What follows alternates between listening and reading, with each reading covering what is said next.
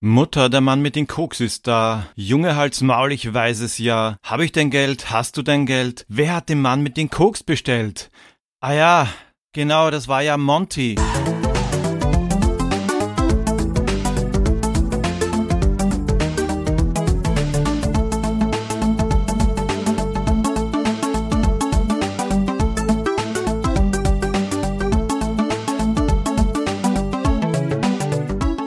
Grüß euch zu einer neuen Folge von Retrolog, dem Monolog über alte Videospiele.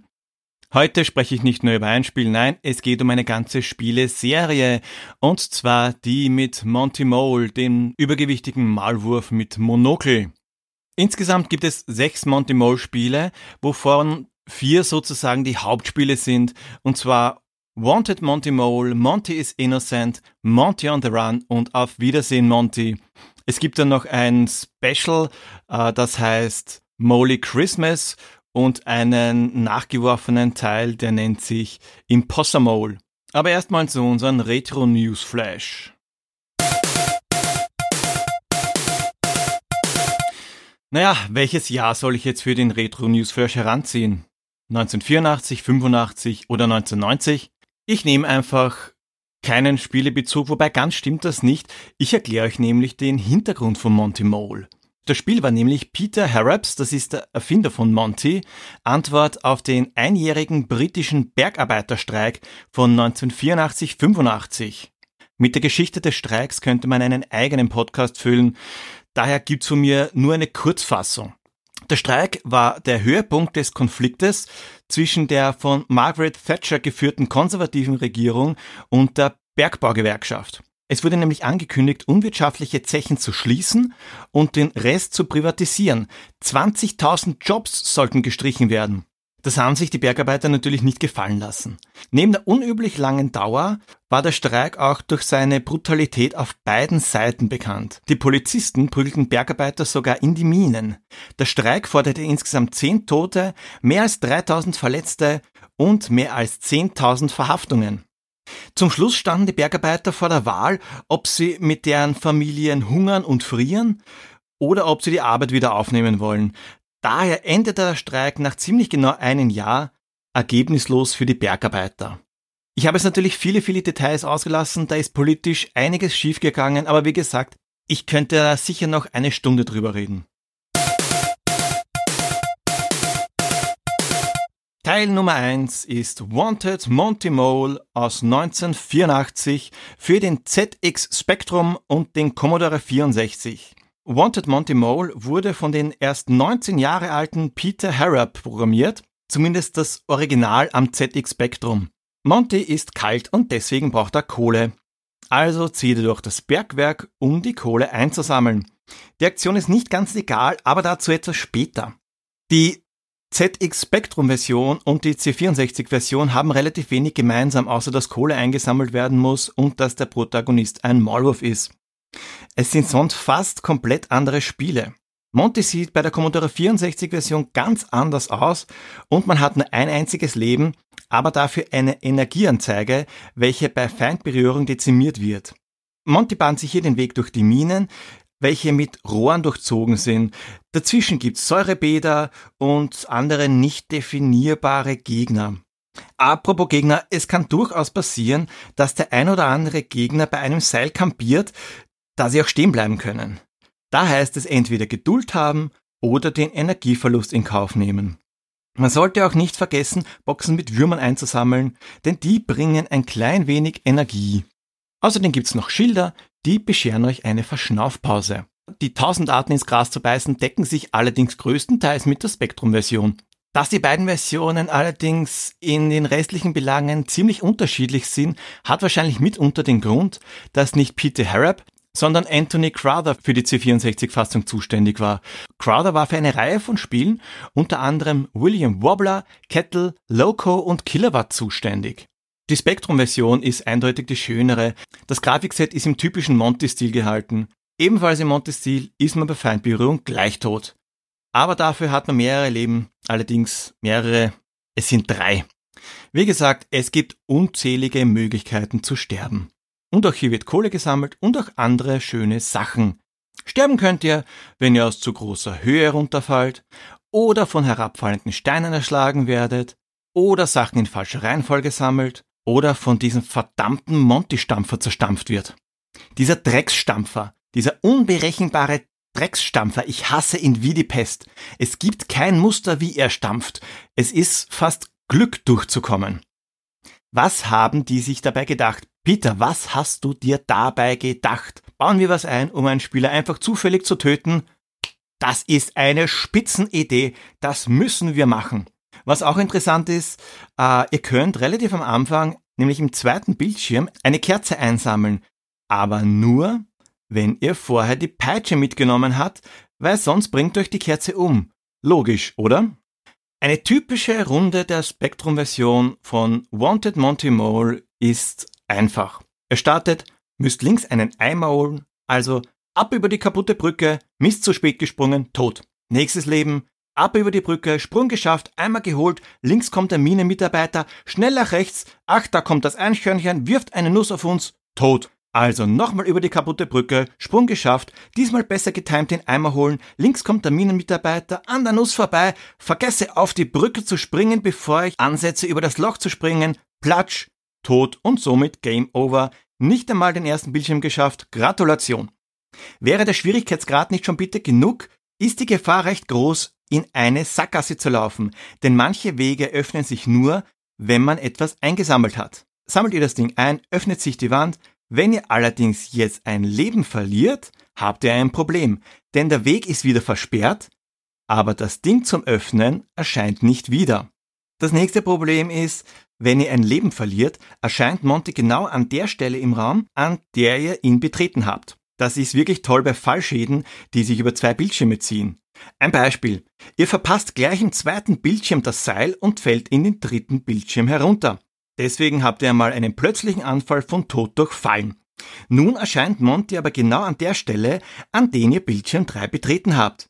Genau neben den Seil, also fallend, wieder tot und wieder und Game Over. Die C64-Version ist schon okay, die Grafik ist allerdings unterer Durchschnitt und die Musik ist wirklich nervig. Der Sound schmerzt in den Ohren. Man kann es spielen, hat aber wahrscheinlich auf Dauer wenig Freude damit.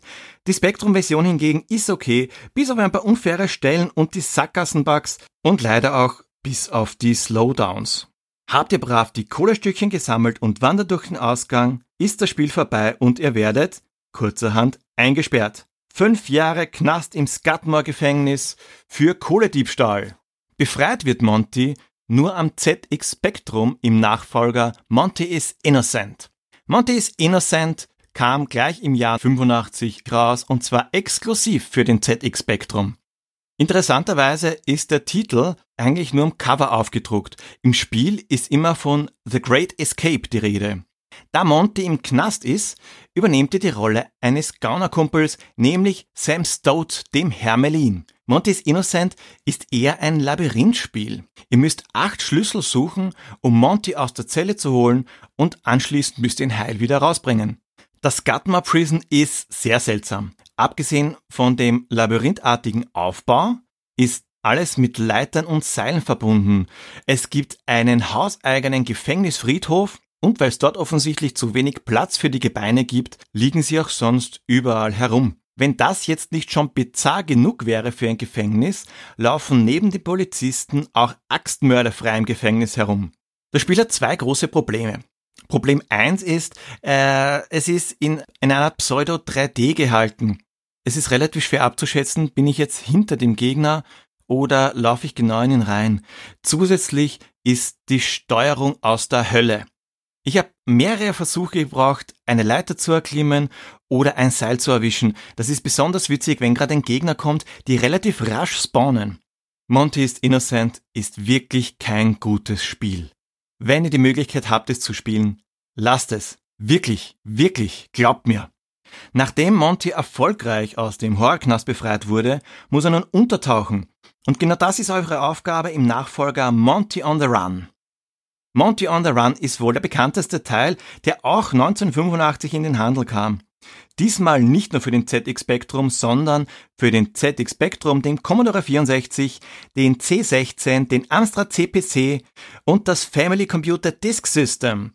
Wobei die Version fürs Disk System ein komplett anderes Spiel ist. Hier sind die Unterschiede sogar gravierender als beim ersten Teil zwischen Spectrum und C64. Sogar Monty der Maulwurf wurde ausgetauscht und ist nun Monty der Mensch. Die restlichen Versionen sind nahezu ident und visuell stark an Teil 1 am Spectrum angelehnt. Genau aus dem Grund wirkt die Grafik am C64 etwas altbacken, denn die Farbwahl ist, ja, wie ein Spiel halt am Spektrum aussieht. Viel Gelb, viel Pink, viel Weiß.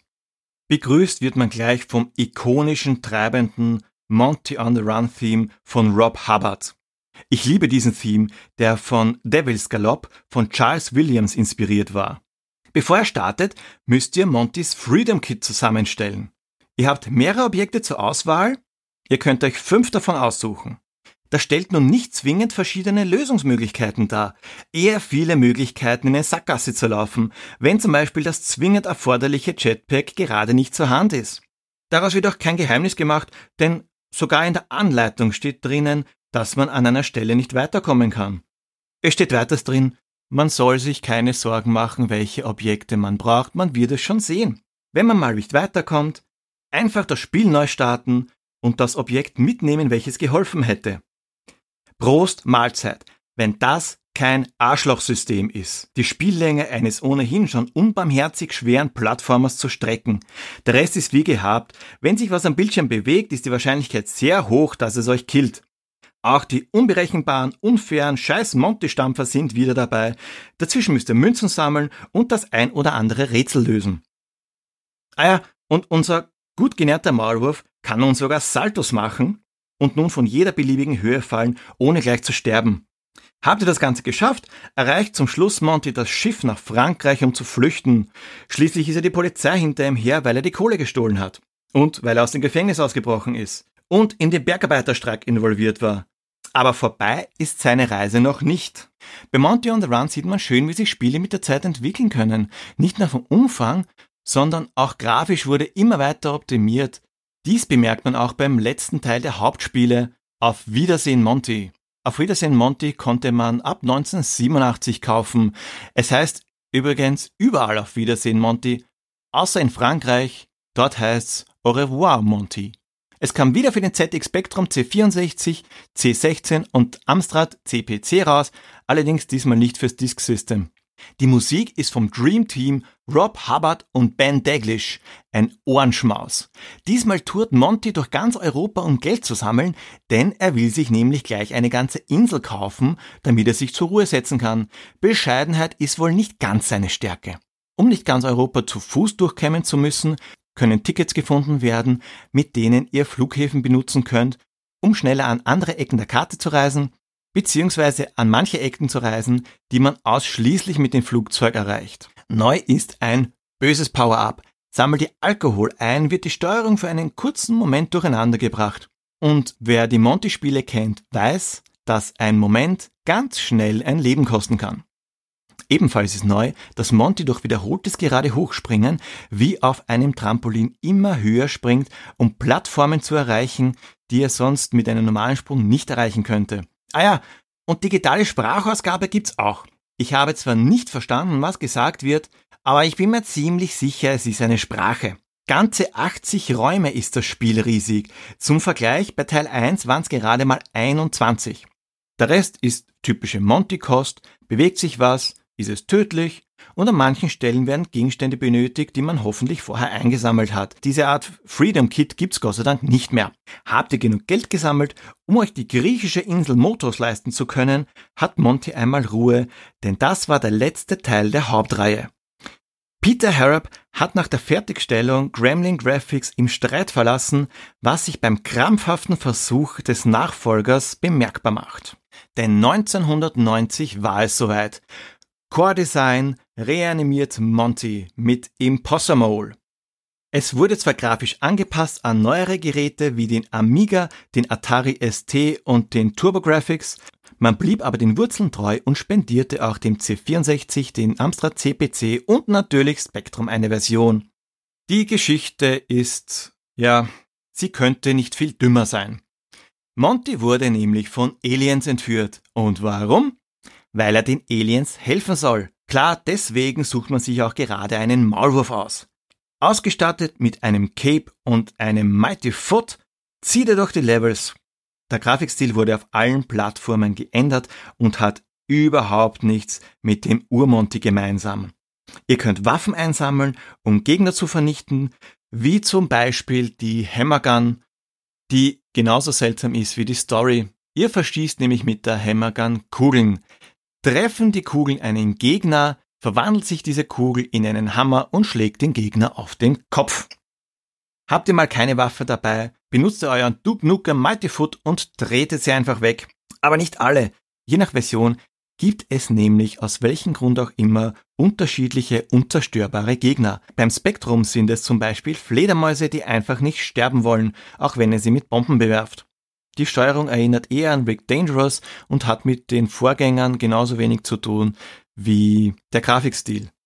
Es ist aber auch kaum verwunderlich, denn Rick Dangerous ist auch ein Spiel von Core Design. Es ist kein gutes Spiel und zu Recht eher unbekannt. Es gab aber auch eine Monty-Version, die dem Magazin My Sinclair beilag.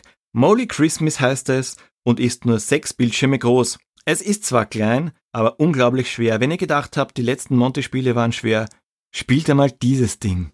Es wurde auf die ohnehin schon brutal schwere Serie wirklich noch ein ordentlicher Packen draufgesetzt. Die Story ist schnell erzählt, ihr sollt ein Spiel an die Leute bringen. Dazu müsst ihr im ersten Screen mal den Quellcode sammeln, im zweiten müsst ihr ihn abliefern und das Mastertape bekommen und im dritten vervielfältigen und so weiter und so fort. Im letzten Screen war eine Nachricht zu sehen. Der erste, der diese Nachricht auf eine Postkarte geschrieben und zu My Sinclair geschickt hat, gewann 15 Spiele aus der My Sinclair Library. Plätze 2 bis 7 haben immerhin noch 6 Spiele bekommen. Nun haben wir in relativ kurzer Zeit alle Monty Mole Teile durchgesprochen angefangen von Wanted Monty Mole bis auf Wiedersehen Monty und die zwei skurrilen Ableger Molly Christmas und Imposter Mole. Gespielt sollte man wirklich alle Teile einmal haben.